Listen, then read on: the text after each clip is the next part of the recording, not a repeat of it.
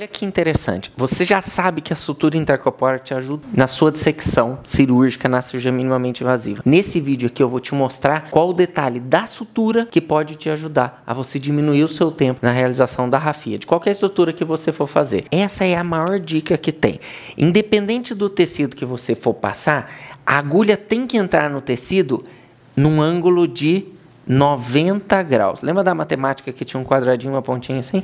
Era um ângulo de 90 graus. Quanto mais próximo desse ângulo você conseguir entrar no tecido com a agulha, mais fácil vai ser você vencer a resistência do tecido, independente se a agulha, a ponta dela for cortante ou cilíndrica. É muito mais fácil você fazer uma sutura intracorpórea com o porta-agulha com a empunhadura reta do que com a empunhadura curva. E eu vou te explicar o porquê.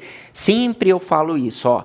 Você entendendo o porquê de tudo que você faz no dia a dia na cirurgia, você vai começar a questionar se o que você faz é correto, ideal, ou você pode melhorar aquilo que você está fazendo. Se você conseguir melhorar pouco a pouco, em torno aí de 1 a 2% por dia, no final de um período de um ciclo de seis meses a um ano, você vai ter melhorado muito, em torno aí de 36 a 40% da sua expertise em cirurgia. Então, olha só, para passar o ponto aqui, se você tiver com uma empunhadura curva, você vai precisar fazer o movimento do braço inteiro para rodar. A ponta do porta-agulha. Se você tiver com porta-agulha de empunhadura reta, você vai precisar fazer o movimento dos dedos para você rodar. Então você vê que você economiza movimento e energia na ponta do instrumento e você consegue com isso facilidade para fazer a sutura. E daí você diminui o seu tempo cirúrgico. E esse que é o objetivo. Por exemplo, na esterectomia, você não pode levar o mesmo tempo que você leva para fazer a esterectomia para você fazer a rafia da cúpula. Isso desanima toda a equipe, desanima você em termos de tempo de cirurgia, porque daí você pensa, a cirurgia vaginal eu faço mais rápido.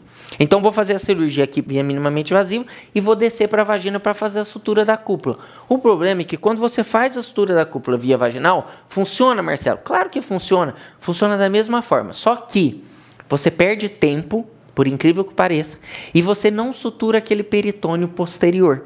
E daí você pode muitas das vezes diminuir a chance de ter aquele pequeno sangramento e melhora da paciente de forma mais rápida. Isso algumas vezes você nem percebe, mas com certeza quando você começar a fazer a sutura intracorpórea, em todos os seus procedimentos, você vai perceber que muda em termos de melhora e alta precoce da paciente, em termos de segurança para você que fez a cirurgia. Então, a minha dica é o seguinte: quando você for pegar na agulha, você vai dividir a agulha em três e você vai pegar aqui na junção entre o segundo e o terceiro quadrante, não é quadrante, porção da agulha. Tá? Você vai pegar aqui, você vai arrumar a agulha com que ela fique exatamente 90 graus com o porta-agulha. Então, aqui está o porta-agulha. A sua agulha ela vai ficar 90 graus aqui. E aqui é a pontinha que vai entrar no tecido. Essa parte de trás, você vai apresentar a agulha do jeito que ela entre. Quando ela fizer a rotação, na hora que ela encostar no tecido, fique um ângulo de 90 graus. Se você fizer isso, você só vai precisar desse movimento para você vencer a resistência do tecido. Aí você vai lá com a mão esquerda, pega a agulha, faz o movimento circular, pega o porta-agulha e pega de novo na agulha. Carrega a agulha o máximo que você conseguir e você vai trabalhar só aqui, ó. Carregou o máximo que você conseguiu, você encosta de novo a agulha no tecido, faz um movimento de rotação, a mão esquerda pega a agulha que venceu, ó, já a resistência, que você vai ter um grande espaço para prender a agulha. Faz o movimento com a mão esquerda e com a mão direita você pega na agulha e passa no tecido. Vai passar das duas vezes, você pega com a mão esquerda na agulha e traz ela um pouco, sempre sob a sua visão. A partir do momento que você perdeu a visão, você solta a agulha, porque senão você pode lesar uma estrutura que você não está tendo a visão do campo.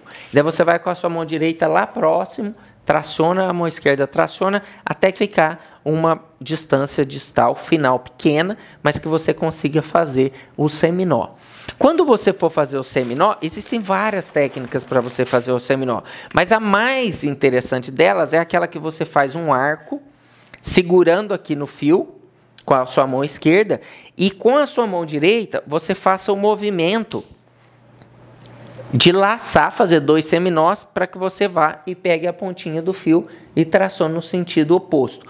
O que acontece é o seguinte: esse movimento, se ele for um movimento coordenado, fica muito fácil. E eu costumo utilizar na mão contralateral do porta-agulha uma pinça de Maryland, por exemplo. Por quê?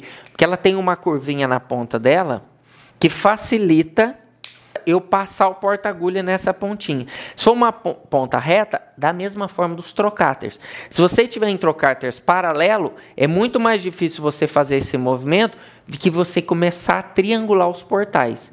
Por isso que explica por que, que eu uso o portal da fossa ilíaca esquerda e o portal suprapúbico, porque fica mais fácil fazer esse movimento. Ficaria mais fácil ainda se eu utilizasse as duas fossas ilíacas. Mas daí quando eu vou para a fossa ilíaca do lado direito, começa a doer o meu ombro, porque daí eu fico muito distante da paciente, a não ser que eu dê um decúbito lateral esquerdo, mas fica muito mais fácil para eu fazer, ó, a sutura intercorpórea, certo? Então essas são algumas dicas que pode ajudar você na sua cirurgia. Eu sempre sugiro que você treina exaustivamente, que você treine exaustivamente a sutura intercorpórea para você melhorar os seus movimentos com a mão direita e com a mão esquerda.